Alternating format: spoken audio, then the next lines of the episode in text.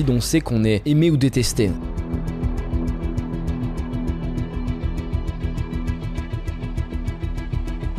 Les autres entrepreneurs me détestent parce que je suis là, moi, pour faire ce que j'ai toujours fait, le barouf.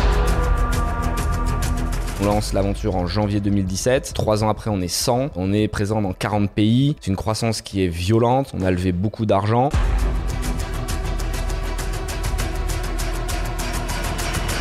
Alors que tout allait bien dans notre business, du jour au lendemain, il n'y a plus rien qui marchait. Et le château de cartes s'est un peu écroulé d'un seul coup.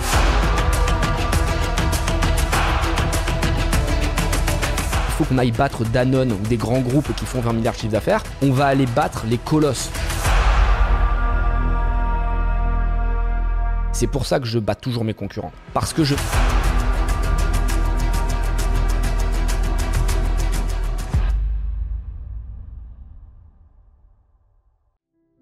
Si j'arrive pas à créer un lien très fort avec mes équipes, fit sera un échec. Il y a un nouveau qui vient d'arriver, je l'ai rencontré, premier jour, et j'ai passé une heure et demie avec lui, comme je le fais avec tous les nouveaux, parce que je veux qu'il comprenne mon combat. Et je vais lui raconter des trucs hyper perso. Et j'attends de lui qu'il me dise aussi des trucs hyper perso. Et là, on crée quelque chose. Il est au SAV, au Customer Care. C'est un poste pour moi qui est crucial. Et pourtant, tu vois, il y a certains diraient, bah, il répond juste au téléphone. Mais c'est hyper important pour moi parce qu'il est au contact du client. Donc je veux qu'il fasse transpirer la marque, je veux qu'il remonte des feedbacks, je veux qu'il soit force de proposition avec le chef de produit, avec le marketing, je veux qu'il soit un point central de l'organisation. Et donc le mec, premier jour, il parle avec le fondateur, il comprend l'histoire, il rentre chez lui, il en parle avec ses amis, il n'est pas juste rentré dans un grand groupe qui lui a donné un CDI à signer, il a rejoint un bateau viking qui est en train de ramer pour aller conquérir de nouveaux territoires. Je suis très content de, de faire cette interview avec toi. Je t'ai vu, je vu la première fois sur BFM, je me suis dit, putain, c'est un bourrin. Et puis après, je t'ai vu dans d'autres interviews, j'ai vu qu'il y avait d'autres, d'autres facettes, mais je crois que dans vos valeurs, il y a le côté euh, déterminé. Tu l'incarnes euh, spécialement. Merci, c'est gentil. Raconte-nous un petit peu d'où tu viens. C'est quoi ton enfance? Que On sent une, une violence, tu vois, en toi. On sent une détermination, un truc, de, une rage, en fait. Je pense pas que tu pourrais avoir cette réussite sans ce truc-là. Raconte-nous, en fait, ça vient d'où? C'est quoi l'origine de cette, euh, cette énergie? Tu vois, j'ai interviewé Marc Simoncini et je lui disais, mais elle vient d'où ta détermination? Et il me disait, bah en fait, à un moment donné, il y a un truc qui a tapé fort et ce truc, tu vois, il a fait geste comme ça. Et, et ce truc-là, ça te donne une énergie, ça fait tourner un moteur dans le bide, un truc comme ça. Et je lui dis, est-ce que tu connais beaucoup d'entrepreneurs qui, qui ont pas ça et dit, en fait, non, sincèrement, tous ceux qui cartonnent, il y a un moment donné, il y a un truc qui fait qu'ils sont là. C'est quoi, toi, pour toi, en fait? Je suis d'accord avec toi, déjà, il y a toujours une souffrance, un moteur qui fait que tu vas pas abandonner. Parce qu'en fait, c'est tellement raide l'entrepreneuriat, c'est tellement compliqué à certains moments, euh, que si t'as pas quelque chose qui t'anime de supérieur, qui est ancré en toi, tu vas baisser les bras. Donc euh, il faut que vous trouviez tous votre histoire et ce qui vous passionne au quotidien. Et on a tous des histoires différentes, on a tous une bonne raison de se battre. Donc euh, vraiment, je veux pas passer pour Calimero quand je vais raconter l'histoire, parce que c'est vrai qu'elle est vraiment cliché euh, dans la souffrance, dans la difficulté, mais c'est pas parce que t'as pas connu cette histoire que tu peux pas être un bon entrepreneur ou que tu peux pas trouver une bonne raison de te battre. Chacun a une raison euh, de prendre une vengeance, une revanche. Et moi, c'est hyper naturel, hyper ancré, c'est que j'ai une famille très compliquée. À l'âge de 15, 16 ans, 17 ans, je me souviens même plus, je me retrouve à la rue parce que mon père est violent, mère dépressive. Quand tu dis violence, c'est physiquement? Ouais, moralement, physiquement, la totale. Tu vois, vraiment le pauvre mec. T'en veux à ton père? Non, j'en veux pas parce qu'il m'a permis d'être ce que je suis. Donc, si tu veux, t'as pas le temps de faire du pathos euh, et de te dire euh, le, le monde est méchant avec moi, euh, j'ai pas les bonnes cartes en main. Parce que si tu commences à t'apitoyer sur ton sort, tu deviens une victime. Euh, donc, je pense qu'il faut réussir à s'extraire de cette condition de victime et se dire comment je fais de ces faiblesses et de ce qui aurait pu me détruire un véritable moteur pour prendre une revanche. Et quand j'ai une revanche, c'est quelque chose de sain.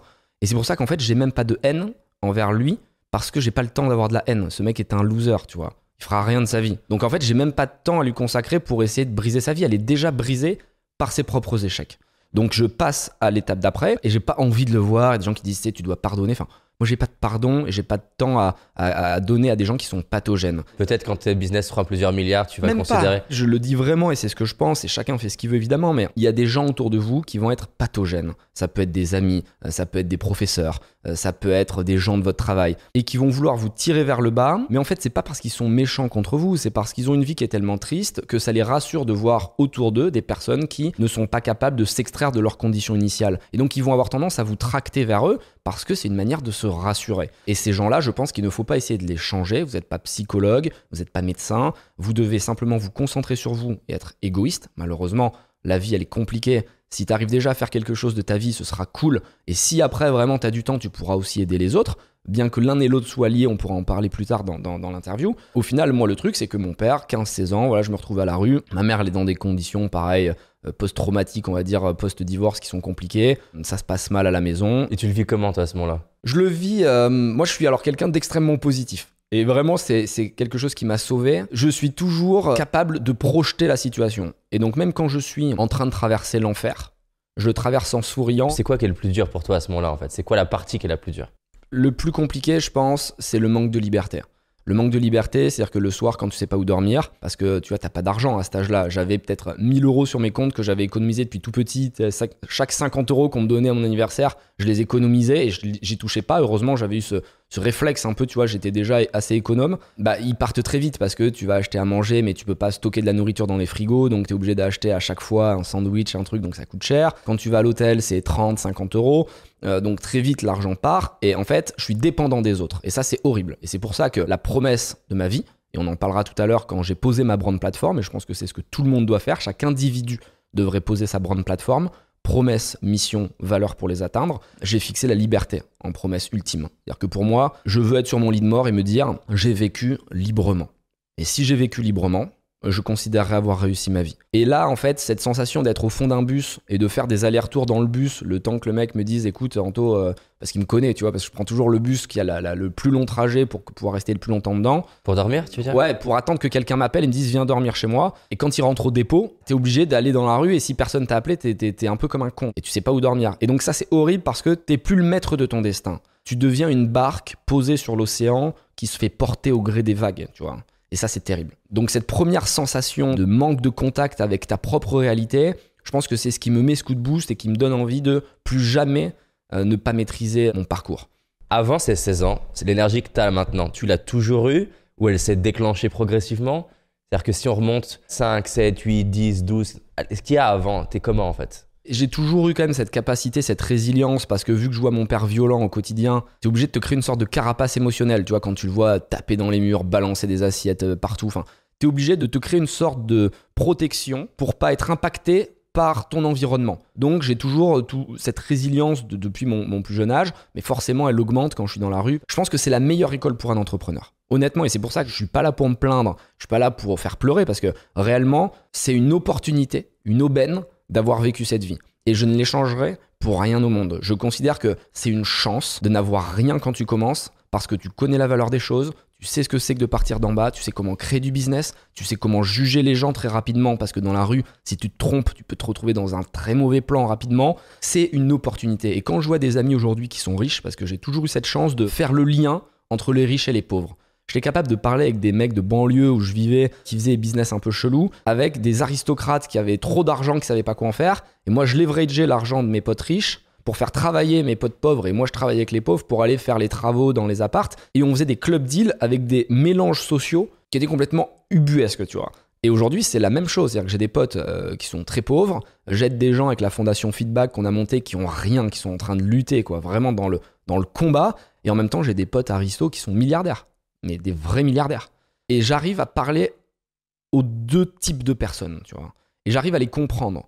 Il y a un truc que tu dis que je trouve important et je voudrais appuyer parce que toi, tu parles de, du verre à moitié vide, du verre à moitié plein. Il y a des personnes qui entendent ça sous le côté bah, je suis positif. Mais dans ce que tu dis, pour moi, il y a, une notion qui va au-delà d'être positif. Parce que je peux être positif en disant il y a toujours plein de belles choses dans cette vie. Pour moi, quand tu parles du verre à moitié plein, il y a une notion qui est différente. C'est pas seulement en quoi c'est beau, il y a en quoi c'est une opportunité, en quoi je peux faire quelque chose. pour moi, il y a une notion d'action et de mouvement. Et c'est pas juste parce que je suis positif que ça va, ça va se transformer en une opportunité. En soi, le Covid, si tu fais rien, dans le cas de feed, il peut te mettre par terre, il peut te mettre en danger, il peut te mettre en difficulté. Mais c'est de dire, OK, il y a une opportunité dans la situation. Comment on se retourne, comment on l'utilise, comment on pivote, qu'est-ce qu'on peut faire de ça? Et j'insiste parce que tu peux voir la vie du bon côté et te prendre euh, ta baffe en pleine figure et dire merde, j'avais pas compris ce qui s'est passé en fait. L'action euh, mène à la stratégie et pas l'inverse. Donc effectivement, il faut être positif et avoir le bon mindset, mais après, il faut travailler, il faut y aller.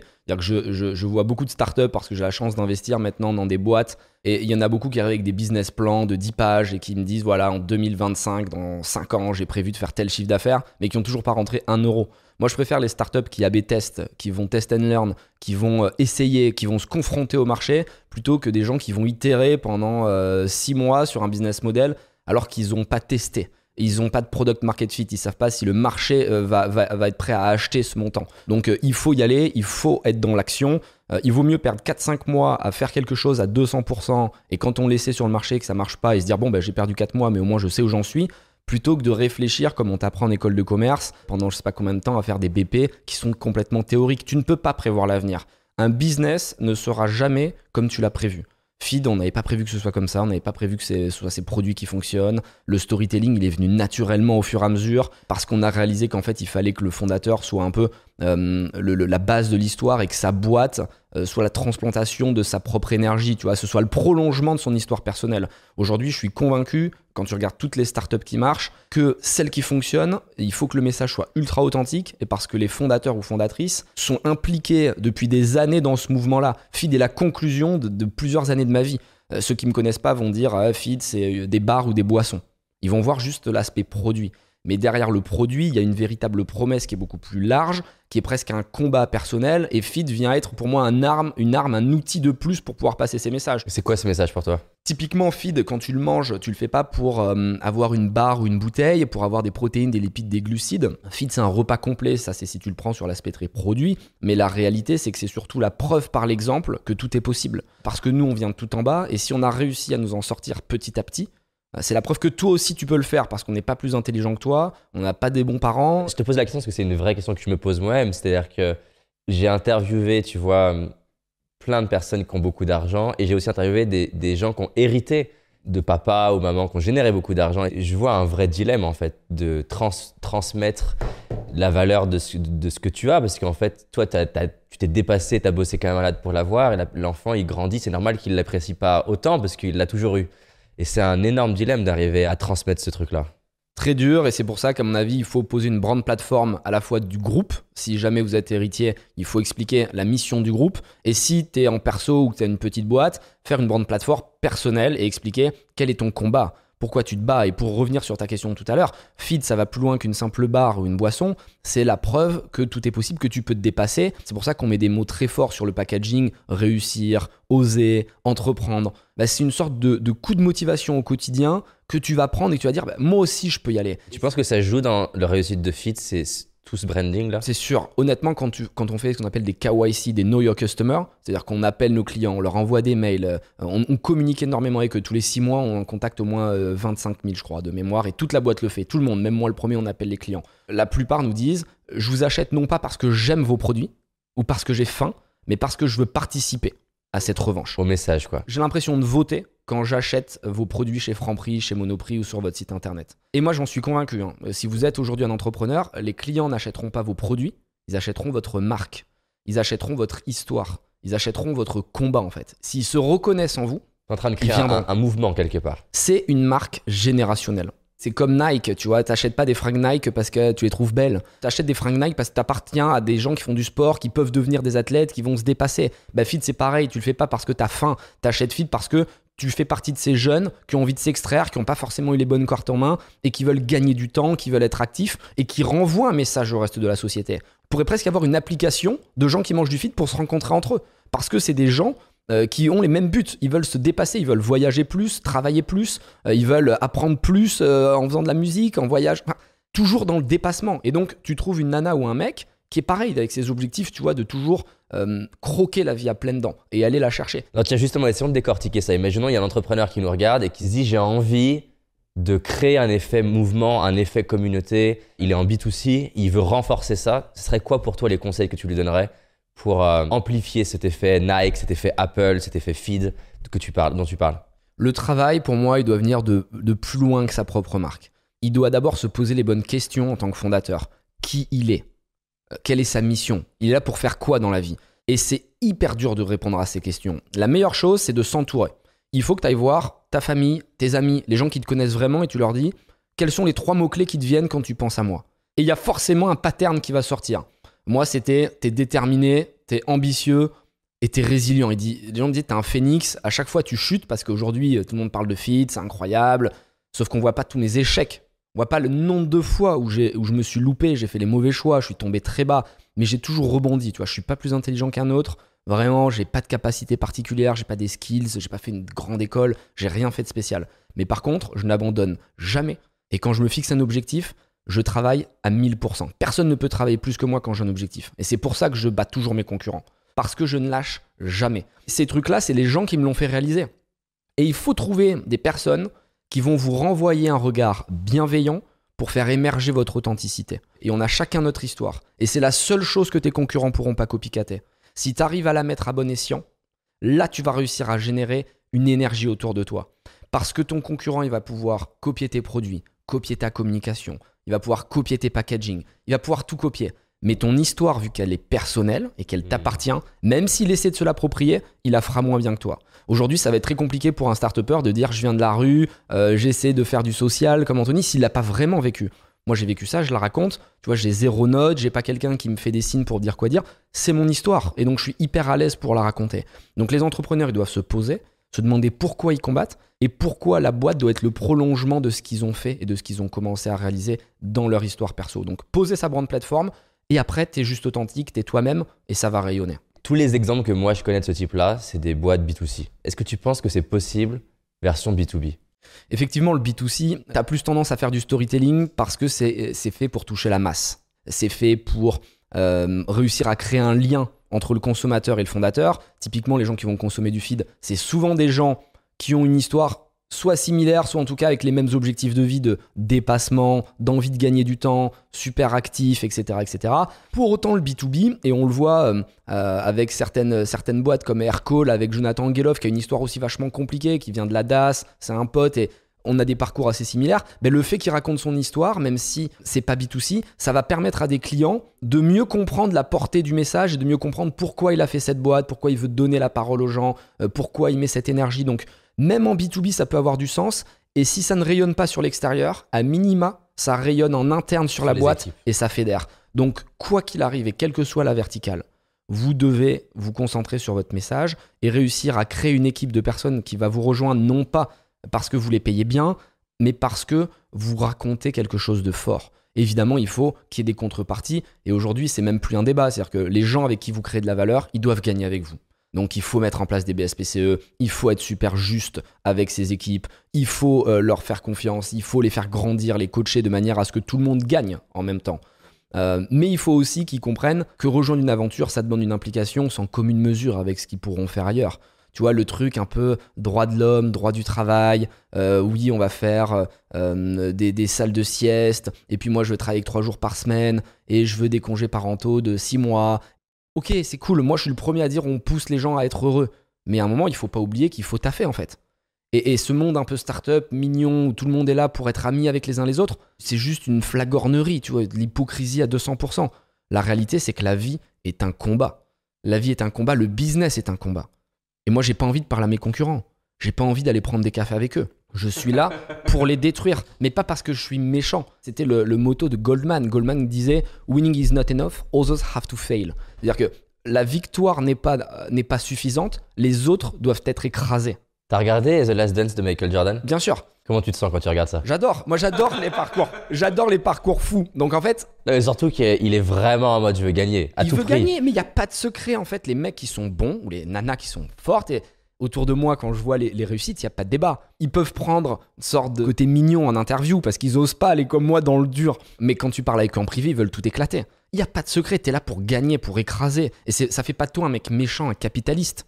Pas du tout. Ça fait de toi quelqu'un de déterminé, de résilient, d'ambitieux, euh, de prêt à affronter le destin. Et quelque part, euh, cette énergie, elle ne vient que si tu as souffert ou que tu as quelque chose à prouver. Hmm. Si tu es né dans une belle maison, euh, avec des parents qui te font ton petit-déj, euh, qu'on t'a toujours tout donné, qu'à 18 ans, t'as ta voiture, ta montre, et qu'on te pistonne dans tous les sens. Comment tu vas avoir cette envie de te battre? Donc en réalité, les bourgeois, ce que j'appelle moi les bourgeois, et tout le monde me critique tout le monde parce que je dis les bourges, machin, ils ne peuvent pas comprendre Et c'est une vraie malchance pour eux d'avoir eu ce luxe et ce confort parce qu'ils n'ont pas de combat en face d'eux. Ils n'ont jamais pris de coups. Et l'entrepreneuriat, c'est ça, c'est prendre des coups. C'est comme un boxeur, il monte sur un ring, faire un combat, mais il s'est jamais entraîné en prenant des droites. Première droite qu'il va prendre, il va se faire allonger en fait. Et bien l'entrepreneuriat, c'est pareil, tu dois être préparé à avoir souffert pour euh, être résistant, résilient. Comment le Covid, ça t'a impacté? Comment ça vous a impacté? Et quels changements vous avez opérés Je crois que vous êtes très flexible chez Feed. Qu'est-ce que vous avez opéré comme changement? Enfin bref, raconte-moi un petit peu le Covid, comment ça se passe Forcément, c'est une surprise. Quand ça tombe, t'es jamais préparé à quelque chose d'une ampleur aussi, aussi forte. Et c'est assez négatif parce que les gens sont en confinement. Donc ils ont du temps pour cuisiner, ils sont plus pressés, qui est quand même l'intérêt principal de Feed, c'est quand tu es au travail, quand tu es dans le métro, quand tu voyages, que tu consommes une bouteille, une barre parce que t'as pas eu le temps de te préparer à manger. Là, tout le monde a beaucoup de temps. Donc nous, ça a un impact très fort sur nos ventes. Les magasins, en plus, sont mal exécutés par les sales, par les, euh, les commerciaux qui sont sur le terrain, parce qu'on peut plus rentrer dans les magasins. Donc vraiment, au niveau du chiffre d'affaires, c'est un impact colossal. Mais mmh. comme d'habitude, soit tu vois le verre à moitié plein, soit tu le vois à moitié vide. Et nous, on a décidé de, de faire du Covid une véritable opportunité. Et c'est pas du tout bullshit si je te dis que le Covid va sauver Feed sur le long terme et va nous permettre de vendre beaucoup plus cher parce qu'en fait, on a repensé en profondeur nos valeurs, euh, notre mission, notre promesse et comment on devait les atteindre. Donc au final, on s'est posé sur des sujets qu'on avait peut-être un peu trop négligés depuis le début de l'aventure, parce qu'on était concentré sur la croissance extrême, les levées de fonds, sans tenir compte de, des bons vieux basiques essentiels, à savoir est-ce qu'à la fin euh, de ton aventure, tu gagnes de l'argent euh, bottom line Donc, est-ce que tu fais de l'EBITDA Est-ce que ta structure, elle est rationnelle? Du coup, on s'est posé sur un grand nombre de sujets l'org chart, les produits, la brand plateforme. Quand tu dis on s'est posé, donne-moi des exemples concrets de changement, ça donne quoi du coup par exemple? Typiquement l'org chart. Euh, on est monté à 80 personnes chez Feed, 80-100 personnes. Grosse équipe au bout de seulement 3 ans. Donc on lance l'aventure en janvier 2017. 3 ans après, on est 100. Euh, on est présent dans 40 pays. C'est une croissance qui est violente, on a levé beaucoup d'argent, et la réalité c'est qu'on a perdu un petit peu cet état d'esprit qui faisait notre force au début, à savoir une équipe de cow-boys, de pirates, où une personne est capable de générer l'équivalent de trois ou quatre euh, charges euh, classiques de travail dans une entreprise, euh, on va dire, traditionnelle. Et là, on a des gens qui commencent un peu à, y aller tranquille, qui sont plus des bourrins de l'exécution, qui ah ben moi j'ai pas envie de faire ça donc je donne à quelqu'un d'autre parce qu'en fait on leur a apporté trop de confort. Et c'est souvent le piège en startup de vouloir faire trop de bonnes conditions de travail, trop de happiness manager entre guillemets, mais on oublie l'essence de ce qui fait la réussite d'une startup, le travail, et l'implication extrême en fait. Au début, quand on a lancé l'aventure, il n'y avait pas de week-end, pas de soirée. Tout le monde savait qu'on était là pour euh, régler une mission et qu'on avait quelque chose de grand à faire. Et tout ça, on l'a perdu. Et donc, quand je me suis retrouvé confronté à ces soucis et que j'ai mis le nez dans les dossiers de manière un peu plus opérationnelle, parce que, Covid, là. Ouais, parce que j'avais du temps avec le Covid, j'ai réalisé qu'on négociait mal nos contrats, qu'il y a des gens qui travaillaient pas beaucoup, il y avait de la politique dans la boîte, qu'il y avait trop de verticalisation parce que les managers de managers ne bossaient plus et ne faisaient que donner des ordres. Et là, j'ai dit attends, on va tout reprendre à zéro. Et, et on va nettoyer tout ça. Le drapeau de guerre. Exactement, le drapeau pirate. Euh, et, là, on s'est dit, bon, ben, reprenons des choses rationnelles. Et on a réhorizontalisé la société. On a coupé beaucoup de monde. C'est jamais facile et c'est un moment ultra compliqué, tu vois, de couper des gens que tu as toi-même recrutés. Mais j'avais aucun doute sur le bien fondé de cette décision. Donc c'était un moment très compliqué parce que tu les coupes dans une période Covid où tu sais que ça va être euh, difficile pour eux de retrouver un boulot, difficile de se relancer. Mais si tu veux sauver la boîte, tu es obligé de penser global et de mmh. penser aux, autres personnes qui vont rester. Donc le Covid, ouais, c'est évidemment quelque chose d'extrêmement difficile qui va tuer pas mal de boîtes, je pense. On réalise pas à quel point ça va être compliqué parce que là, on est encore sous perfusion et donc jusqu'au mois de mars, avril 2021, ça va survivre et après, ça va saigner. Oui, en plus, il y a un effet euh, en, en, plusieurs temps. C'est-à-dire qu'il y a les premières boîtes qui sont impactées direct Feed, par exemple, vous avez été impacté direct, mais il y a des business qui de base sont pas impactés, mais vont être impactés parce que leurs clients ou leurs fournisseurs vont être impactés. Et donc, forcément, ça va prendre du temps avant que tous les business commencent à être impactés et l'économie qui peut euh, collapser. Quoi. Effet domino classique. Euh, forcément, on pense d'abord aux startups ou aux business qui sont dans le voyage ou qui sont liés au voyage, mais il va y avoir un impact qui va dégringoler, qui va ruisseler, qui va cascader euh, sur le reste de la société. le fait qu'il y a la, guerre qui commence. Mais j'adore, moi j'adore ces périodes. Toi t'adores l'hiver en fait, j'adore quand, quand, c'est... Mais j'adore pas parce que je suis égoïste, mais parce que je pense que c'est une vraie chance pour les pauvres, pour le peuple que je représente, hein, entre guillemets, que je, viens du même milieu, donc quand je dis les pauvres, le peuple, c'est pas... Péjoratif. Péjoratif, c'est pas stigmatisant, au contraire, c'est mon milieu d'origine. Mais les pauvres peuvent s'en sortir quand c'est la crise et quand c'est la guerre. Parce qu'il y a des opportunités qui se créent et les cartes sont redistribuées. C'est remélangé, c'est rebattu et c'est redistribué. Donc si t'es malin, que t'es déterminé et que tu veux faire quelque chose de grand, c'est le moment où tu peux saisir ton opportunité. Hmm. Donc ça va être très dur et il y en a beaucoup qui vont mourir, qui vont saigner. mais si t'es déterminé, tu peux t'en sortir. Et C'est dans les crises que le, le- le- le vrai argent se fait, tu vois, le gros argent. Les grandes familles qui sont riches aujourd'hui se sont blindées dans l'histoire pendant les guerres ou pendant les périodes compliquées de l'histoire. Donc euh, à vous de trouver euh, euh, la force, le courage d'aller écrire votre destin pendant cette période compliquée. Dans le parcours de Fit, ça a été quoi le coup dur le plus violent pour toi? Le, Émotionnellement, ouf, ça t'a secoué là. Comme le boxeur qui, même s'il est entraîné euh, pendant 3-4 minutes, il est. euh, Il y en a eu beaucoup de l'extérieur, euh, ça paraît euh, facile, parce qu'on a levé, dès le premier mois, en janvier 2017, on lève 500 000 euros, puis 3 millions, puis 15 millions, puis une autre grosse levée avec des Américains sur laquelle on n'a pas trop communiqué parce qu'on voulait rester focus sur le travail. Un qui a été super dur, et tu vois, c'est très opérationnel, hein, c'est très bas de gamme, mais c'est un changement de site internet. Euh, tout allait bien, on était sur Shopify pour ceux qui connaissent. On a décidé de passer sur Magento 2 parce qu'il y a plein de gens qui nous disaient vous grossissez trop vite, il faut préparer la suite. Et on s'est un peu trop projeté, on a été trop loin. On s'est dit ah, quand on fera 200 millions d'euros, il faudra qu'on ait un Magento 2. Et donc on a fait le Magento 2 un peu tôt. Et en fait on n'était pas prêt, c'était pas notre métier. Alors que tout allait bien dans notre business, du jour au lendemain, il n'y a plus rien qui marchait. Les gens pouvaient plus commander online, les gens gueulaient sur le site. L'UX, l'expérience utilisateur était devenue nulle. On avait recruté des devs, ça nous coûtait super cher. Il y avait 5 devs en interne. Ils arrivaient à rien parce que Magento 2 c'était complexe. Et le château de cartes s'est un peu écroulé d'un seul coup et on a réalisé qu'on n'était pas euh, seulement sur une croissance linéaire mais qu'il allait falloir se battre et on a dû se reconstruire, se reformer, repartir sur Shopify, réinvestir de l'argent et pas se dire c'est parce que j'ai investi un million d'euros sur ce site internet que je dois rester, rester dessus et c'est complètement contre-intuitif parce que quand tu as mis beaucoup d'efforts sur quelque chose, tu dis bon faut encore lui laisser une chance, faut attendre. Et en fait le business s'est coupé vite. Comment tu sais quand, arrêter justement? Parce que ça, c'est un vrai problème, ce côté. Je suis engagé dans un process, ça fait déjà deux mois qu'on est dessus, six mois, on a mis beaucoup d'argent. Comment je sais quand arrêter? C'est valable pour l'ensemble des choix selon moi. C'est le gut feeling, c'est-à-dire ce que tu ressens à l'intérieur de toi ne te trahit jamais. Il faut s'écouter et c'est un des grands conseils que je peux donner aux entrepreneurs ou à n'importe quelle personne qui a envie de réussir. Écoute-toi et ne perds pas de temps à tenir compte de la vie des autres. C'est bien d'avoir du feedback, attention, c'est important. On met beaucoup de feedback automatisé chez Fit parce que le consommateur a toujours raison. Mais quand tu es au stade embryonnaire, quand tu es au stade de l'idée ou que tu es sur un sujet très précis, c'est ton gut feeling qui doit fonctionner. Et malheureusement, même tes très proches ne seront pas des bons conseillers. Tes parents ne sont pas des bons conseillers. Tes amis ne sont pas des bons conseillers. Parce qu'en fait, ils t'aiment. Ils t'aiment et donc ils vont vouloir pour toi le maximum de confort. Ils vont te pousser à aller acheter ta maison avec un crédit sur 25 ans, euh, à aller euh, prendre un petit CDI dans une boîte classique, sans tenir compte de ce qui t'anime vraiment, de ce qui te fait vibrer. Alors que tu ne peux être bon que quand tu aimes et que tu prends du plaisir. Moi, le matin, je me lève, euh, on en parlait tout à l'heure, on est dimanche, j'étais au bureau. J'étais au bureau parce que je kiffe ce que je fais. Ça me plaît en fait. Tu prends combien de jours de congé par an? Honnêtement, je sais même pas, je compte pas, mais très peu et je m'ennuie assez vite en vacances. Là, j'ai fait deux semaines cet été. Ça faisait longtemps que j'étais pas parti. Ça m'a fait du bien de couper parce qu'on sortait quand même d'une période assez complexe avec le Covid euh, et compagnie. Mais un entrepreneur n'est jamais vraiment en vacances. C'est-à-dire que moi, je peux pas couper mon Slack, je peux pas couper mes mails. J'ai des sujets hyper importants, j'ai des investisseurs qui ont mis des dizaines de millions. Si je leur dis, bon, les gars, là, je suis pas joignable, ça va tiquer un peu, tu vois. Et en plus, j'adore ça. C'est-à-dire que hum, même investir, et ce que certains considéraient comme un travail, moi, c'est mon moment d'épanouissement personnel. Typiquement, les vendredis après-midi, parce que je suis très cloisonné dans mon emploi du temps.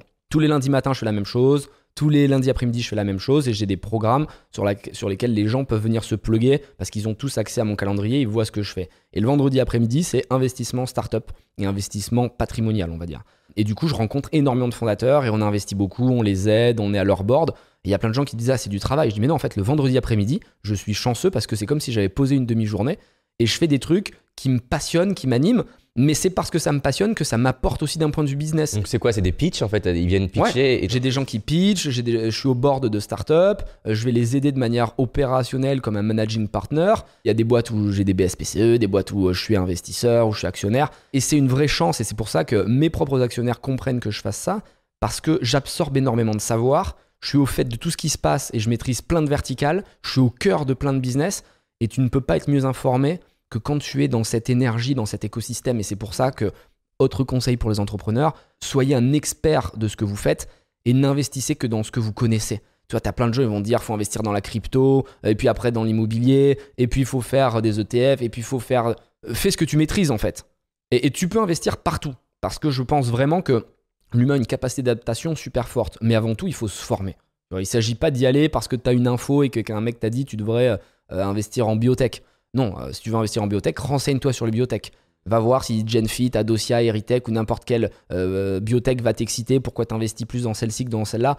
Mais il faut se former. Et même si on n'a pas de limite et que je crois pas du tout moi au système éducatif euh, et encore moins français, tu vois, où pendant 10 ans on va t'apprendre des trucs qui servent à rien. Typiquement euh, Vénus, est-ce que c'est plus proche de la Terre que Pluton? Enfin, moi j'en ai rien à foutre, tu vois, ça m'intéresse pas. Et de savoir si Charlemagne, euh, il était avant Clovis ou je sais pas quoi. Ouais, c'est cool la culture générale, ça va servir, ça va servir, blablabla. La réalité, c'est que je préférerais à l'école qu'on nous apprenne comment déclarer mes impôts, comment faire en sorte d'économiser mon argent, comment bien l'investir, des choses qui sont factuelles, opérationnelles et qui tiennent compte des plaisirs et des passions des enfants. Et c'est comme ça qu'on arrivera à leur donner envie d'étudier. Tout à l'heure, tu parlais que tu recrutais, enfin, vous aviez recruté des. Tu employé plein de termes, mais dans une interview, j'avais vu guerrier aussi. Comment les 15 top premiers talents que tu as trouvés, tu les as trouvés comment? Feeling, encore une fois, guts feeling. Mais comment, comment ils sont venus à toi? Comment tu les as rencontrés? Comment tu les as trouvés? On a mis des annonces, euh, des annonces assez classiquement sur Welcome to the Jungle, qui est un site assez euh, sympa pour les startups. Ça te permet de, de fédérer une communauté et dès le départ, tu peux mettre des photos, des vidéos, tu peux créer un ADN et tu peux être franc. Donc moi, tu vas sur mon Welcome to the Jungle, il y a marqué guerre, warrior, euh, revanche, révolution. On est là pour secouer. Donc les gens qui viennent, ça va quoi s'en tenir. Donc c'est déjà un premier filtre qui est intéressant. Les gens qui arrivent, en général, ils sont déterminés, tu vois, dans nos bureaux. Et puis après, c'est qu'est-ce qui se passe entre deux humains? L'énergie, tu vois, les yeux qui brillent, c'est le plus important pour moi. J'en ai quasiment rien à foutre de ton CV, de tes skills. Si tu arrives avec une mentalité de combattant et que tu me dis on va tout éclater, déjà tu marques des points. Tu vois, je suis- tu m'intéresses, déjà tu m'intrigues. Parce que je suis persuadé que l'humain peut évoluer très vite et que quand tu recrutes des jeunes entre 25 et 30 ans, ce qui est ce qu'on fait très régulièrement et très majoritairement, dans tous les cas, ils sont pas expérimentés, c'est pas des seniors, euh, ils ont pas bossé dans 50 boîtes avant, mais ça me plaît parce qu'ils sont formatables. Et quand je dis formatables, ça veut dire que c'est pas que je veux moi les manipuler, c'est qu'ils ont pas de convenance sociale. Ils n'ont pas de euh, ah, il faut arriver à 9h, partir à 18h, ou il faut travailler de telle manière avec tel outil. Ils sont vierges. Et si tu leur dis, en fait, la bonne manière de faire, c'est d'être à 1000%, c'est tout éclater, tu peux devenir le héros de ton propre destin, le capitaine de ton bateau, ils vont pas te dire, mais non, c'est impossible pour jamais être millionnaire. Moi, quand je leur dis, il faut qu'on aille battre Danone ou des grands groupes qui font 20 milliards de chiffre d'affaires, ils me disent, ok, viens, on y va. Quand je parle à un senior qui a 40 ans et je lui dis ça, il rigole en fait. Il croit que c'est une blague. Quand je lui dis, viens, on va battre Danone, ah, ah, non, mais vraiment, c'est quoi votre objectif? Ben, je viens de te le dire en fait, mais c'est juste que t'écoutes pas. On va aller battre les colosses qui sont au pied d'argile. Parce que tous ces grands groupes alimentaires, ils se sont créés avec un produit, comme nous au. Il y en a, c'était les produits laitiers. Il y en a, c'était les sodas. D'autres, c'était les chocolats. Mais la réalité, c'est que ces produits phares emblématiques qui leur ont permis d'atteindre entre 20 et 80 milliards de chiffre d'affaires annuel à ces grands groupes, c'est des produits qui ne fonctionnent plus. Et donc, on a vu dans l'histoire énormément de grandes boîtes échouer très rapidement. Kodak euh, avec la photographie, euh, Motorola ou BlackBerry avec les téléphones qui n'ont pas su se réinventer. Blockbuster contre Netflix. Voilà, il y, a- il y a plein de- d'exemples d'empires colossaux que tout le monde pensait intouchables qui se sont écroulés très rapidement, tout simplement parce qu'ils n'ont pas été capables de sentir l'innovation, de se réinventer, de comprendre le client. Et vu qu'on a une époque où le client n'achète plus des produits mais des marques, ça fait d'autant plus de sens d'avoir des startups qui racontent quelque chose et qui vont contrer les grands groupes, même Amazon. Amazon t'achète pas une histoire, t'achètes vraiment du produit sur Amazon. Il faut des startups qui racontent une histoire. Il faut quelque chose qui va créer du lien avec le consommateur parce que la vie, elle est super triste. C'est la réalité. Tu prends le métro, tu travailles dur, c'est compliqué d'avoir de l'argent, de payer son loyer. Les gens, ils veulent une histoire. Ils veulent participer. Ils ont besoin de se retrouver dans un groupe. Et c'est en même temps une chance et un vrai risque. C'est une chance parce que ça permet de créer des communautés. Ça permet de raconter quelque chose de fort et d'avoir des gens qui sont structurés autour d'une cause commune qui peut être positive. Mais ça peut aussi créer des extrêmes. Créer des extrêmes, et typiquement dans l'écosystème, un exemple que je prends souvent, c'est les VC. Les VC, donc les investisseurs, c'est un groupe. ok? C'est souvent des hommes blancs de 30 ans qui ont fait HEC ou une grande école. Par la force des choses, ils vont réinvestir leur argent chez des gens qui leur ressemblent. Pourquoi? Parce qu'ils ont beaucoup de risques et qu'ils ont beaucoup de pression de leur LPs, donc c'est les investisseurs des investisseurs, c'est les grands groupes, les grandes familles, qui vont leur mettre 100 millions, 200 millions, parfois des milliards d'investissements, et ces VC vont dispatcher. Et ils vont dispatcher chez des gens qui leur ressemblent parce qu'ils se sentent en confort. Et c'est normal, tu cherches des gens qui te ressemblent parce que c'est ce que tu maîtrises. Un exemple, tout con, tu pars en vacances à l'autre bout du monde, tu entends un Français dans le bus, alors qu'il n'y a que des étrangers euh, autour de toi, tu as tendance à aller parler avec le français parce que ça te rassure, quelqu'un a les mêmes codes que toi, les mêmes passions, il sait ce que c'est, euh, le même petit-déj, et tu vas, te coller à lui par convenance, et tu vas euh, faire du mimétisme social en allant le sticker comme un caméléon. Et bien les VC font exactement la même chose. Ils sont dans une zone compliquée où il y a beaucoup de business, des gens qui envoient leurs projets. Ils vont naturellement se coller à ce qui leur ressemble de manière à se sécuriser et à faire des choix qui soient les plus rationnels possibles. Sauf que cet aspect de groupe prive les pauvres, les gens qui viennent d'en bas, de la réussite parce qu'ils n'ont pas d'argent, ils peuvent pas lever, ils n'ont pas forcément les mêmes codes, ils savent pas pitcher comme les mecs de HEC, ils savent pas faire des decks de la même manière ni des BP de la même manière et du coup ils sont complètement ostracisés du monde de l'investissement et ils doivent lutter ou trouver des business angels comme nous qui essayons toujours de chercher les outsiders pour s'en sortir. Mais c'est fondamentalement injuste et c'est pour ça que l'écosystème français est encore lent par rapport à ce qu'on peut voir ailleurs. Parce qu'il n'est pas basé sur la méritocratie, mais basé sur l'héritage, sur ton nom. Et c'est pour ça que quand tu regardes les noms de start la plupart du temps, c'est des noms composés, où tu tapes le nom sur Google, le père était CEO de je sais pas quoi, ou il a fait du love money, il y a toujours un lien. Et ça, il faut absolument le faire exploser. Les chiffres, c'est pas moi qui les donne, c'est le gouvernement. Il y a 1% des entrepreneurs français qui ont réussi par eux-mêmes. 1%. C'est catastrophique. Et c'est pour ça que le gouvernement a mis en place euh, French Tech Tremplin, où je suis parrain et partenaire de, cette activité. C'est on va chercher des jeunes dans les banlieues qui ont rien pour essayer de les extraire. Mais la réalité, c'est qu'à l'heure actuelle, il y a 1% des entrepreneurs qui viennent d'en bas. Bah, je suis désolé, en fait, c'est injuste. Et ça, on peut pas le cautionner, tu vois. Donc je sais que le gouvernement essaie de faire des trucs, etc. Mais il faut que ce soit un mouvement de masse, un mouvement populaire, un mouvement nationaliste qui émerge. Tu vois, il faut que ce soit le peuple qui réalise que c'est injuste. Et il faut que les entrepreneurs viennent d'en bas parce que c'est eux les vrais entrepreneurs. C'est ceux qui ont été à la rue, c'est ceux qui ont vendu des t-shirts ou des caleçons dans leur lycée pour s'en sortir, qui ont la fibre et qui ont la réalité de ce qu'est un businessman. Quelqu'un qui sait gagner de l'argent. Mon rôle, moi, c'est pas de segmenter, c'est pas d'être clivant, contrairement à ce que certains disent. Anthony veut créer une guerre, une révolution. Oui, euh, je pense qu'il faut qu'il y ait une vraie revanche. Et je pense qu'il va y avoir une révolution, sérieusement. Sous quelle forme tu veux dire révolution? Il va se passer quelque chose, il va y avoir une rébellion. On peut le voir d'ailleurs même dans, dans, le cinéma, les films qui fonctionnent en ce moment, c'est quoi? C'est Parasite, c'est les luttes des classes, euh, ça va être le Joker, euh, ça va être euh, Casa des Papel. La rébellion est en train d'émerger et dans des situations un peu plus réelles. Tu vois ce qui se passe aux États-Unis, tu vois ce qui se passe avec les Gilets jaunes. Le peuple a réalisé, et, c'est cyclique, hein, ça arrive dans l'histoire, il suffit de la reprendre pour voir que le peuple reprend le pouvoir, toujours. Je pense qu'il va falloir réaliser très prochainement et nous on le vivra dans notre génération, que le pouvoir est entre les mains du nombre, de la masse, il faut juste qu'elle soit organisée, il faut juste qu'elle soit structurée et qu'elle ait une promesse commune. Il faut pas que ça parte dans tous les sens, tu vois. Un peu comme les gilets jaunes. C'est presque dommage parce que moi je défends pas du tout cette énergie violente où tu es là pour détruire, pour casser sans, bon, sans fondement.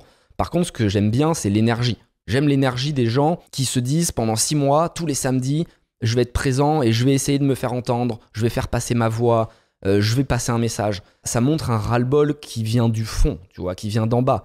Et si tu veux, pour moi, c'est hyper compliqué parce que en même temps, je comprends la souffrance de ces personnes parce que je viens du même milieu qu'eux et je sais à quel point c'est extrêmement compliqué de t'extraire. Extrêmement compliqué quand t'as pas fait les bonnes études. Extrêmement compliqué quand t'as pas été voyager à l'étranger pour apprendre plusieurs langues étrangères, que t'as pas les bons réseaux, que t'as pas les bons contacts. Et c'est pour ça que je dénonce au quotidien le manque d'ouverture de l'écosystème startup. Les gens détestent dans les startups, les VC me détestent, les autres entrepreneurs me détestent. Il y a des articles, tu trouves sur internet, l'entrepreneur le plus détesté de France. Parce que je suis là, moi, pour faire ce que j'ai toujours fait le barouf. Je suis là pour remuer. Je suis là pour être un électron libre qui n'a aucun compte à rendre, en fait, parce que je n'ai pas peur de perdre. Je n'ai pas peur d'avoir des ennemis. Je n'ai pas peur parce que je ne dois rien à personne. Ça me stimule. Moi, j'aime l'adversité. Et donc, du coup, il faut des gens comme moi qui viennent pour brasser, tu vois, qui viennent remuer et qui viennent dire attention, il va se passer des choses. Je suis impatient de voir tout ça, franchement. Et si je peux aider d'une manière ou d'une autre, euh, je serai présent. Juste pour revenir sur le, le recrutement, tu as une grosse énergie. Comment ça se passe pour ton bord de direction? Ils osent te dire des choses ou pas? Ouais, on est hyper proches et on a réussi, je pense, à créer un lien qui est assez sain. Mais ils arrivent à te faire du feedback en te disant là, t'abuses. Euh. Ouais, ouais, ils me le disent. Ils me le disent. Et, ils ont euh, peur que tu sortes la hache. Euh.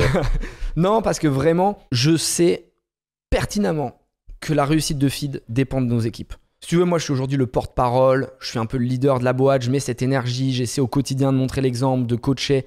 Mais la réalité, c'est que c'est plus moi qui suis dans les sujets opérationnels. Et si j'arrive pas à créer un lien très fort avec mes équipes, Feed sera un échec. C'est pour ça que j'ai incentivé toute la boîte, et tout le monde devrait le faire, j'ai donné l'équivalent de 4 ans de salaire en BSPCE.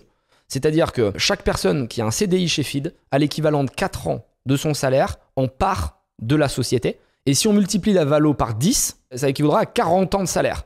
Donc si tu veux, les gens comprennent qu'ils ne vont pas s'enrichir avec leur salaire, qui est là pour euh, payer leur loyer, leur bouffe, les frais du quotidien. C'est important, faut pas le négliger. Pour autant, ce sont des entrepreneurs. Moi, j'ai zéro salarié, tu vois. J'ai que des associés. Et Hmm. donc mes salariés, entre guillemets, légalement, c'est des salariés, mais Donc, dis c'est- psychologiquement. progressif sur 4 ans en fait, c'est ça? Non, c'est-à-dire que par exemple, quelqu'un qui gagne 50 000 euros, Je veux dire, à partir de quel moment tu débloques tes parts? Pour être un exemple très chiffré, concret, quelqu'un qui gagne 50 000 euros chez FID, on lui donne 4 ans, donc on va lui donner 200 000 euros euh, de, de part. part de la société. Sur la valeur actuelle Sur la valeur du dernier tour de table de la société, donc le dernier événement de liquidité qui est une levée de fonds. Et si on arrive à multiplier la valeur par 10, ça fera 200 000 fois 10. Quand on a commencé au début, on faisait des vestings sur 3-4 ans. C'est-à-dire qu'il fallait rester 3-4 ans dans la boîte pour avoir l'intégralité de tes BSPCE. E. Là maintenant, on est en train d'accélérer la cadence parce que j'ai- j'ai des objectifs en tête bien précis. C'est sur 2 ans. C'est-à-dire que tu rentres chez FID, si tu fais tes 2 ans, tu as l'équivalent de tes 4 ans. Donc c'est ça qui est exceptionnel, c'est qu'en travaillant en 2 ans, tu peux avoir l'équivalent de 4 ans de salaire. Donc là, si tu veux, quand je parle avec eux et que je leur dis il faut avancer sur ce sujet, ils se disent pas je vais le faire parce qu'Anthony me le demande. Ils disent je vais le faire parce que la boîte va faire plus de chiffres et que je vais gagner plus d'argent. Donc il faut être super juste dans ton équilibre. Et moi, je me considère pas comme un patron, je me considère comme un leader, un coach qui est là pour les pousser vers le haut. Mais au final, je suis à leur service plus qu'ils ne le sont pour moi.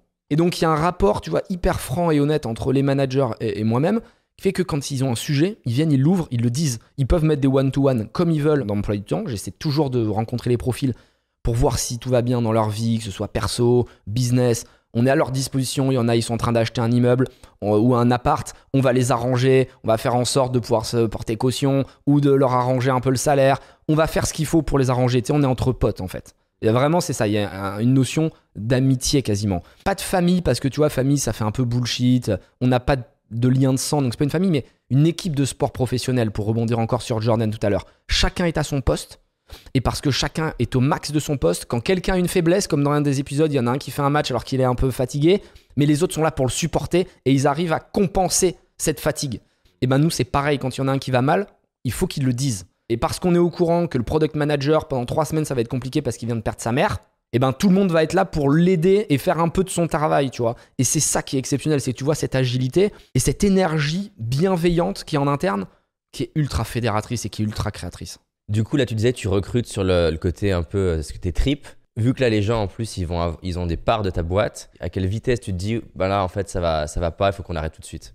Quand je le sens pas, je coupe très vite. Mais c'est quoi, en fait, que tu regardes et que tu attends pour te dire Parce qu'en fait, les difficultés, je trouve, en tant qu'entrepreneur, c'est que surtout quand tu es dans l'urgence et que tu as un problème à gérer, tu peux facilement te dire, allez, je prends parce que c'est mieux que, mieux que rien, en fait. Et avec ce raisonnement-là, tu peux vite te créer une entreprise avec plein de profils moyens. Comment tu gères ce truc-là, surtout à la vitesse à laquelle vous voulez croître? Je ne prends que des gens en qui j'ai confiance à 100%. Si j'ai un doute, je recrute pas. Ce que j'ai pu observer maintenant avec ma petite expérience pour avoir recruté quand même pas mal de monde, c'est que les entretiens, c'est une vraie base de décision. Néanmoins, la réalité, elle est sur le terrain, sur la zone de combat. T'as plein de militaires qui peuvent être euh, super Bon euh, en théorie. bons en théorie, et quand ils sont sous le feu des balles, ils partent en courant, ils laissent euh, le groupe, tu vois. Moi, ce que je veux, c'est quelqu'un qui reste sous les balles, concentré et qui protège son groupe, tu vois. Et ça, tu ne le vois qu'au quotidien du travail. Donc, euh, je mets des doubles périodes d'essai, moi, pour tout le monde. Je regarde ce qui se passe.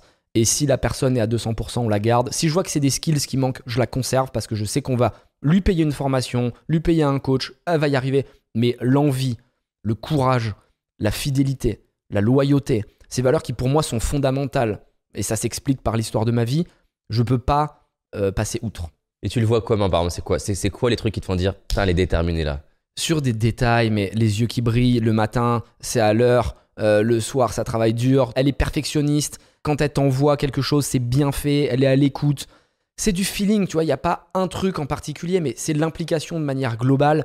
Tu vois vite les gens qui sont faits pour réussir, et ça, c'est ma grande force. Vraiment, c'est une chance incroyable. C'est que je suis éponge énergétique. C'est-à-dire que quand je parle à quelqu'un, je peux immédiatement savoir ce qu'il a au fond de lui et ce qu'il doit devenir, plus vite que la personne en général. Et j'adore quand je rencontre des profils avec du gros potentiel mais qui ne réalisent pas encore, les pousser. Et je leur dis pas, parfois je les recrute et je sais que ça va être des personnes incroyables. Et il y a des exemples comme ça chez Feed, des gens qui arrivaient un peu timides, mais qui avaient un potentiel exceptionnel.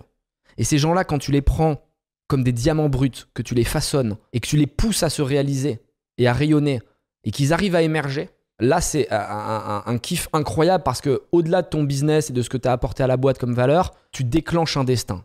T'as quel style de leadership, toi? Justement, on a plein d'exemples. On a du Steve Jobs qui est très connu aujourd'hui comme étant très dur. On voit d'ailleurs Michael Jordan qui, pareil, euh, il est dur avec ses- son équipe. Toi, t'es comment justement quand tu te dis ce gars-là ou cette nana-là, il a un potentiel, mais là, il- peut-être il donne pas tout. Tu, ça ressemble à quoi? Je suis bienveillant avec l'humain, mais dur avec les faits. Donne-moi des exemples. Imaginons, euh, on travaille ensemble et bon là, je, je joue pas à 100%. Tu- ça va se passer comment notre discussion? Je vais d'abord essayer de comprendre. C'est-à-dire qu'il faut comprendre l'humain. Euh, on a tous des histoires compliquées. Donc je vais parler viens, avec toi. On, on le fait. Juste, tu, tu vas, tu vas aborder comment Tu vas me dire quoi en fait Je vais te demander de me raconter ce qui se passe dans ta vie. Je vais te dire, voilà, explique-moi ce qui est en train de se passer. Je vois que tu as une énergie qui est à 200%. J'avais plus confiance en toi et j'attendais plus euh, de toi que ce que tu es en train de donner. Mais parce que j'ai cru en toi à un moment, je vais me faire confiance à ma première intuition et, et je veux que tu m'expliques cette situation. Je veux que tu m'expliques pourquoi tu ne rayonnes pas au point euh, que je l'attendais. Et si la personne a une bonne raison, je vais essayer de la pousser vers le haut et de lui redonner confiance parce que je suis persuadé que avoir un regard bienveillant sur toi, c'est la clé de la réussite. Et c'est ce que j'essaie de reproduire au quotidien avec les équipes.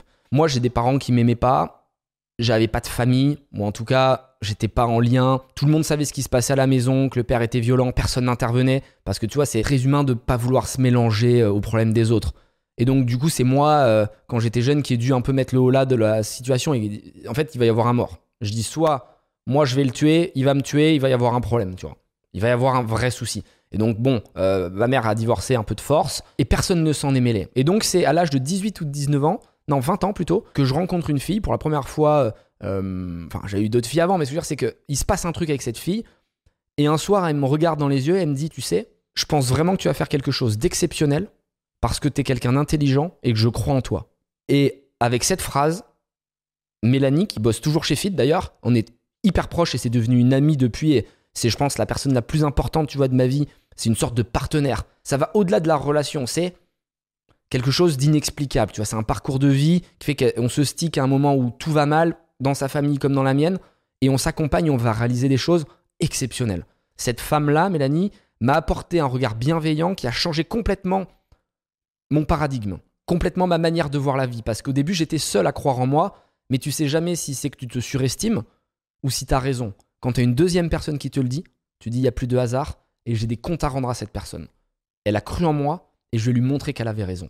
Et en fait, ce regard bienveillant qui va déclencher un destin, j'y crois profondément. Et c'est ce que j'essaie de faire avec mes profils. Quand je parle avec eux, je veux comprendre ce qui les anime. Je veux savoir quel, quel est leur combat. Et il y a des gens qui, en entretien, me disent des trucs de ouf. Ils me racontent qu'ils ont été euh, attouchés par leurs parents, euh, qu'ils ont une revanche à prendre sur un prof qui les a frappés, qui a dit qu'ils n'arriveraient jamais. Des vraies fêlures. Et, là, il n'y a plus de notion de classe sociale, c'est des histoires de vie. Quelqu'un a une revanche à prendre. Et là, j'interviens. Et là, je vais voir ce que les autres ne voient pas. Je vais sentir le diamant, mais qui est rempli de poussière. Tu vois, les autres personnes ne le détectent pas. Je vais prendre le cheval fou qui court dans tous les sens, mais je vais voir son potentiel. Je vais le brosser dans le bon sens. Et je vais dire, je vais te mettre des œillères, cours vers là-bas et atteins ton objectif. Donc je prends toujours du talent à l'état pur, mais qui n'est pas maîtrisé, et je l'emmène dans la bonne direction. Et c'est ce que j'essaie de faire avec mes équipes. Donc quand quelqu'un va mal, je dois avant tout comprendre son histoire, et quand j'ai bien saisi son histoire, là je sais comment appuyer et la pousser vers le bon sens. Aujourd'hui, j'imagine qu'il y a du recrutement qui se fait sans que toi, tu sois dans la boucle. C'est le cas? Je suis toujours là en dernière stade. En fait, je peux pas laisser ça. Je l'ai fait à un moment, j'avais une RH et j'ai coupé, parce qu'en fait, on perdait de mon ADN. Et c'est horrible à dire, et c'est pas que je suis prétentieux ou quoi que ce soit, mais n'importe quel fondeur devrait faire ça, au moins jusqu'aux euh, 500 premiers employés, je pense. Ce que tu recherches, toi, t'as beau poser des brandes plateformes, expliquer tes valeurs, tes promesses, il y a des trucs que tu peux pas expliquer. Ton feeling tout au fond de toi, tu vois, des trucs perso. Et quand tu connectes avec quelqu'un, c'est de l'humain. Tu peux pas le déléguer. J'ai besoin de voir les profils qui vont travailler avec moi, non pas parce que je veux les asservir ou parce que j'ai pas confiance en eux, mais parce que je veux raconter quelque chose. Et là, je l'ai fait encore euh, vendredi. Il y a un nouveau qui vient d'arriver. Il est au euh, SAV, au Customer Care. C'est un poste pour moi qui est crucial. Et pourtant, tu vois, il y a certains diraient, bah, il répond juste au téléphone. Mais c'est hyper important pour moi parce qu'il est au contact du client. Donc je veux qu'il fasse transpirer la marque. Je veux qu'il remonte des feedbacks. Je veux qu'il soit force de proposition avec le chef de produit, avec le marketing. Je veux qu'il soit un point central de l'organisation.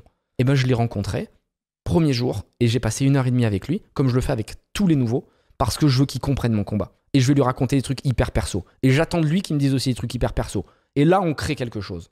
Et donc le mec, premier jour, il parle avec le fondateur, il comprend l'histoire, il rentre chez lui, il en parle avec ses amis. Il n'est pas juste rentré dans un grand groupe qui lui a donné un CDI à signer.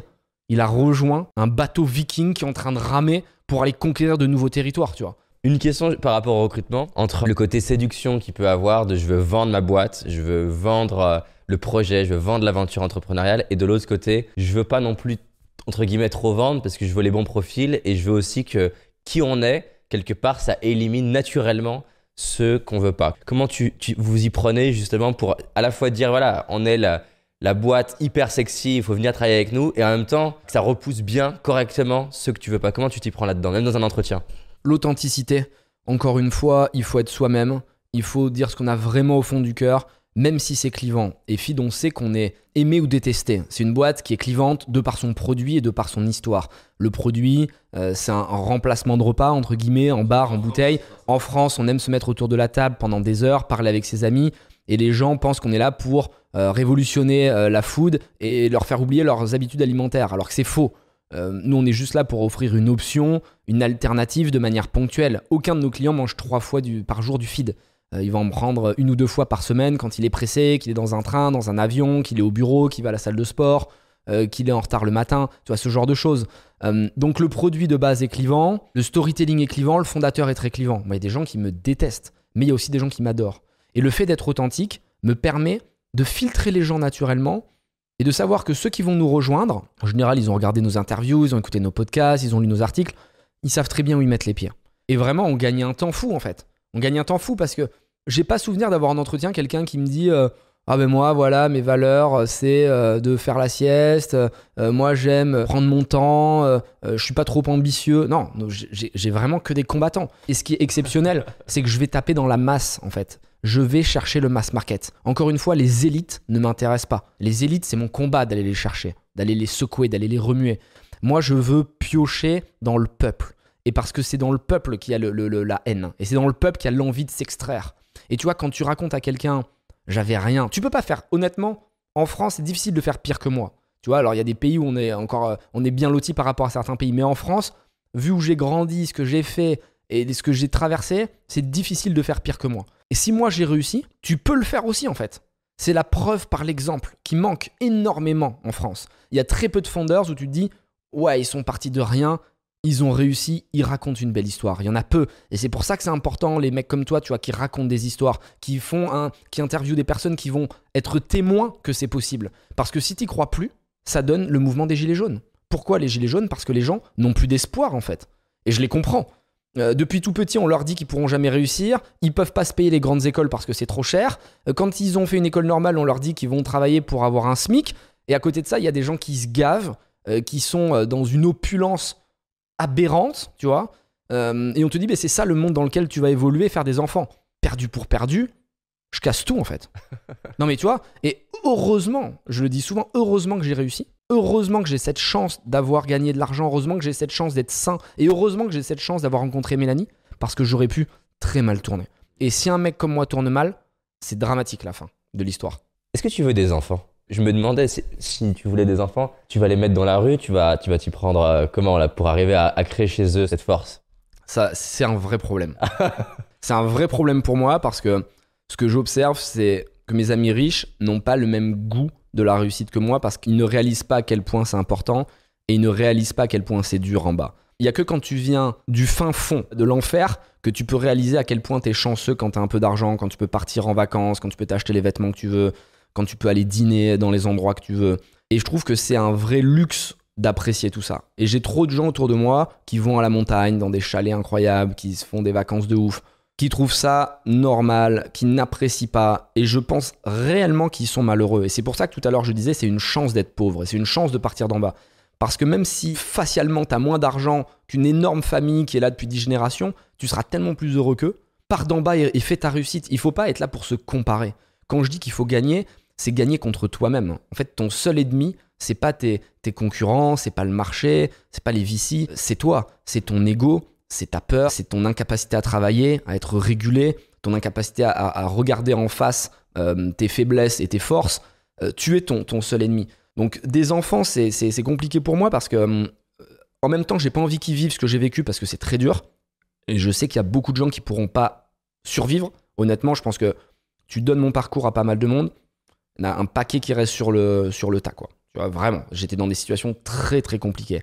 Mais en même temps, j'ai pas non plus envie de les pourrir gâter parce qu'ils apprécieront rien et je veux qu'ils aient leur propre, leur propre envie, leur propre destin, leur propre envie de se dépasser. Donc, euh, j'ai pas encore décidé quelle stratégie j'adopterai avec eux. Et c'est pour ça que, honnêtement, je, je, serai, je serai pas prêt, en tout cas, à, à, le faire. Et quand je le ferai, je le ferai bien. Tu vois, c'est-à-dire que j'aurai écrit des trucs, j'écris beaucoup, moi. Tu vois, je, tu fait un camp d'entraînement type GIGN. Exactement. Ils vont se retrouver en simulation tous les jours. J'aurais fait un truc de ouf. Vraiment, j'organiserai ça. Elon Musk ou Steve Jobs? C'est dur. Les deux sont très forts. Comme ça, là. Je dirais Elon Musk parce qu'il a touché à plein de verticales, alors que Steve Jobs est resté quand même euh, sur son délire d'ordi et tout, et c'est exceptionnel ce qu'il a fait. Euh, mais Elon Musk euh, est quand même en train de changer l'histoire, et qu'on l'aime ou qu'on l'aime pas, parce que le mec est toujours entre le génie et la folie, mais le génie ne se définit qu'à l'aune du succès. Donc le mec de WeWork, on dit que c'est un alcoolique qui fait n'importe quoi parce qu'il a échoué. S'il avait réussi, tout le monde aurait dit c'est le génie d'une génération. Elon Musk, il a failli échouer plusieurs fois, mais en attendant, il y arrive il a ses déboires comme tout le monde, mais ce qu'il est en train de faire est incroyable. Fou, ouais. Netflix ou Disney?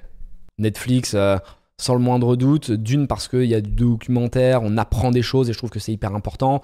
Et c'est euh, quelque chose qui vient craquer complètement la télé. Euh, depuis tout petit, j'avais cette frustration qu'on m'impose le timing de mes émissions que j'aime bien, tu vois. Et ils ont craqué le truc et ils ont réinventé Netflix. Alors que le mec qui a fait Netflix, euh, c'était un mec qui louait des DVD à la base, qui faisait les machines, euh, qui avaient tous fait faillite parce que quand Internet est arrivé, t'allais plus louer ton DVD. Et au lieu de se plaindre et de se dire oh ben voilà, le business est tombé, j'ai une crise, Internet, ça a tué mon business. Mais il a repensé son business, il a été agile alors que plein d'autres sont restés sur la paille. D'ailleurs, là, je suis en train de lire un bouquin qui est trop cool qui s'appelle euh, No, no Rules Rule. Et ça me faisait penser à toi là tout à l'heure parce qu'en fait, ils expliquent à un moment donné qu'ils sont en pleine crise. C'est vraiment la merde. Et du coup, c'est là qu'ils vont décider de licencier je crois, 40% de la boîte. Et c'est de là, en fait, va naître une notion chez lui qu'il appelle talent density, donc la, densité de talent. Et se rendre compte au final qu'en en ayant enlevé les 40% de la boîte, il a peur parce qu'il se dit merde, le matin, ça va être... ils vont tous m'en vouloir, les 60% qui restent. Et en fait, il se rend compte dans les semaines qui suivent que les 60% qui restent, qui sont les plus talentueux, les plus ambitieux, ils bossent plus longtemps, ils bossent plus, il y a plus d'énergie, il y a plus de créativité, il y a plus d'enthousiasme. Euh, il y a des projets qui, bloquaient, qui se mettent à se mettre en route. Et en fait, voilà, depuis, il est devenu obsessionnel sur euh, non pas seulement avoir des talents, mais avoir une proportion de talent qui est, qui est, qui est hyper élevée. Je suis d'accord, c'est exactement ce que moi j'ai vécu euh, suite à la grosse coupe que j'ai faite pendant le Covid. C'est plus efficace maintenant et c'est complètement contre-intuitif. On est moins nombreux, mais on fait plus de choses. C'est incroyable. Il faut pas faire la course au recrutement, c'est vraiment un gros piège. Jordan ou Ali? Là encore, c'est dur. Hein. C'est vraiment les icônes incroyables. Je vais dire Jordan parce qu'il avait en plus ce côté leader, plus proche de l'entrepreneuriat. La boxe, c'est un sport un peu plus individualiste, on va dire. Jordan, c'est incroyable quand tu regardes le reportage euh, sur Netflix, à quel point tu vois qu'il arrive à fédérer toute son équipe et que c'est quand il arrive à être un vrai leader qu'il embarque tout le monde. Quand il est juste excellent mais un peu solitaire, l'équipe empathie. Et quand il est à la fois excellent et qu'en même temps il est leader, tout change. Et ça, c'est exceptionnel. Ouais, c'est clair. C'est quoi, pour terminer, le conseil qui est donné beaucoup aux entrepreneurs qui, tu penses, est mauvais en soi? Un conseil très populaire dans la startup euh, nation, l'entrepreneuriat. Et tu te dis avec du recul, ok, il a peut-être du sens, mais en fait, non, c'est pas c'est pas le bon conseil. Ce serait le fait d'être trop théorique, euh, de trop réfléchir à son business plan, euh, de projeter, d'étudier trop le marché. Ça paraît logique parce qu'au final, évidemment, tu vas pas faire un marché qui fait 50 millions d'euros mondialement euh, où il n'y a pas euh, un gros potentiel de sortie. Mais ne passe pas trop de temps à réfléchir, ne passe pas trop de temps à itérer, teste ton marché. Et il vaut mieux faire ce qu'on appelle un, un startup founder, donc c'est-à-dire une startup qui n'a pas vocation à lever des fonds, où tu vas faire peut-être que 10 ou 20 millions d'euros de chiffre d'affaires, mais tu n'as pas d'actionnaire, tu es tout seul et tu vas pouvoir te verser des grosses dividendes, plutôt que de rentrer sur un marché qui fait des centaines de milliards, mais euh, où tu vas devoir lever des dizaines ou centaines de millions d'euros et il te restera 5% d'equity euh, après tes fundraisings.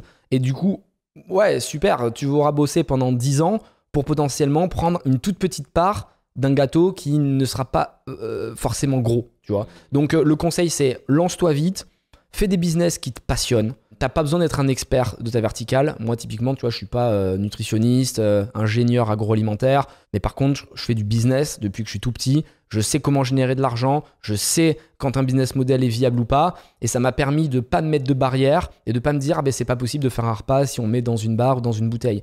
Donc, euh, sois juste passionné, trouve un véritable sens à ce que tu fais, trouve une mission et encore une fois, fais en sorte que ta boîte euh, soit euh, un outil, une arme pour réaliser tes propres rêves. Hmm, c'est bon ça. J'ai juste une question aussi, dans, vu que vous avez fait plein de tests, est-ce qu'il y a un, un changement que vous avez fait qui s'est avéré hyper fructueux pour vous? C'est-à-dire qu'en gros, un truc où l'effort que vous avez investi, il était complètement décorrélé des résultats. C'est-à-dire que tu, tu changes ça et d'un coup, ça se met à exploser. T'as un exemple comme ça? Ouais, et, et c'est euh, super intéressant parce qu'on n'en a pas parlé, mais c'est l'impact social que tu vas avoir autour de toi. On a créé une fondation qui s'appelle Feedback. Euh, et ça a repensé notre manière de faire du marketing. On dépensait énormément d'argent, nous, sur Facebook. On dépensait un million par mois en, en 2000, euh, début 2019 pour faire des ads, donc euh, du contenu sur Facebook, Instagram, etc. Avec un ROI qui était pas dégueu, mais tu vois, c'était quand même très spammant. Tu racontais pas grand chose. C'était achète mon produit, achète mon produit. Et on a vu que ça lassait les gens. Et en fait, plus on a réfléchi à ce qui nous animait et à cette vengeance sociale, à cette envie de se dépasser, plus on a réalisé que c'était important de le mettre en œuvre à la fois pour l'équipe, mais aussi pour les clients. Et on a lancé cette fondation Feedback où on va mettre 1% de notre chiffre d'affaires chaque année dans des projets de jeunes qui n'ont rien, qui sont vraiment malchanceux avec le destin. Soit ils sont handicapés, soit ils sont immigrés, soit ils viennent d'une famille violente, quelque chose qui fait écho à mon histoire personnelle. Et ces gens-là, on va les aider, on va les financer. Le seul truc qu'on leur demande, c'est d'avoir un rêve très fort, très puissant. On veut pas un petit truc en mode je veux faire du foot et m'épanouir dans le football. Non, on veut que tu nous dises je veux jouer au Real Madrid, je veux être le meilleur joueur, je veux être meilleur que Ronaldo. Ça, ça nous excite. On veut des gens qui rêvent grand malgré leur histoire. Et le fait d'avoir mis en place cette fondation, ça a donné du sens à notre travail au quotidien pour l'équipe. Parce que l'équipe, quand ils se lèvent le matin, ils comprennent qu'ils sont pas là juste pour vendre des bars, des bouteilles, mais un rêve, un espoir, tu vois. Donc c'est quelque chose de beaucoup plus profond, donc ça fédère. En externe, c'est hyper intéressant parce que c'est du marketing et au lieu de dépenser de l'argent sur Facebook, ben, on dépense de l'argent pour aider des jeunes et ça nous permet d'expliquer la mission de feed. Donc les gens comprennent qu'en fait, quand tu manges du feed, tu le fais pas que pour toi ou pas que parce que le cahier des charges est bon, parce que au niveau de l'environnement c'est intéressant, parce que c'est vegan, sans gluten, sans lactose, que le packaging euh, il est euh, ultra écolo, qu'il est recyclé, recyclable. Tu le fais parce que ça a un impact sur les autres, en plus de te mettre un boost au quotidien. Et ça a aussi un impact sur moi, très égoïstement, et c'est pour ça que je le fais aussi, et que j'adore le- travailler dans cette fondation, parce que ça me rappelle d'où je viens. Et il faut surtout pas que je m'embourgeoise, il faut surtout pas que je déconnecte de ma réalité. Et quand je vois des jeunes qui sont dans la souffrance, comme je l'étais à l'époque, ça me rappelle et ça me fait une piqûre vraiment incroyable en mode souviens-toi d'où tu viens, souviens-toi pourquoi tu te bats, et surtout ne tombe pas dans le luxe et l'opulence parce que des jeunes vont te dépasser. Et sentir cette énergie-là, c'est hyper cool pour moi. Et vraiment, c'est quelque chose d'intéressant et ça te donne envie de te battre. Et c'est ce que je disais l'autre jour. On avait un atelier, quelqu'un disait Ouais, moi j'y crois pas trop. Je disais En fait, je profite de ce passage pour expliquer à l'avance parce qu'une fois que c'est fait, c'est facile, tu vois. Qu'aujourd'hui je te dise, feed ce qu'on a fait, c'était. Moi, je te dis ce qui va se passer dans deux ans. C'est là où c'est intéressant. Je passe le message à tous ceux qui ont douté de feed, que ce soit les concurrents, le marché, ceux qui n'y croyaient pas. Feed va faire quelque chose de fou dans les deux ans qui arrivent, seulement parce qu'on l'a décidé. Et tous ceux qui ont osé douter s'en voudront. Parce que je vais montrer à quel point une équipe de jeunes déterminés peut soumettre le destin par sa propre volonté. Et ça va être quelque chose d'incroyable parce que il y a des gens qui viennent d'en bas, qui ont même pas le bac, dont personne ne pensait qu'ils allaient faire quelque chose d'intéressant, qui ont rejoint cette équipe. Et cette énergie-là mélangée, parce qu'en même temps on a des mecs d'HEC, en même temps on a des riches, en même temps on a des pauvres, on a tout, mais tu vois, c'est vraiment ultra hétérogène. Cette équipe-là va générer quelque chose d'exceptionnel dans les deux ans, et je suis impatient qu'on puisse en reparler. c'est bon ça.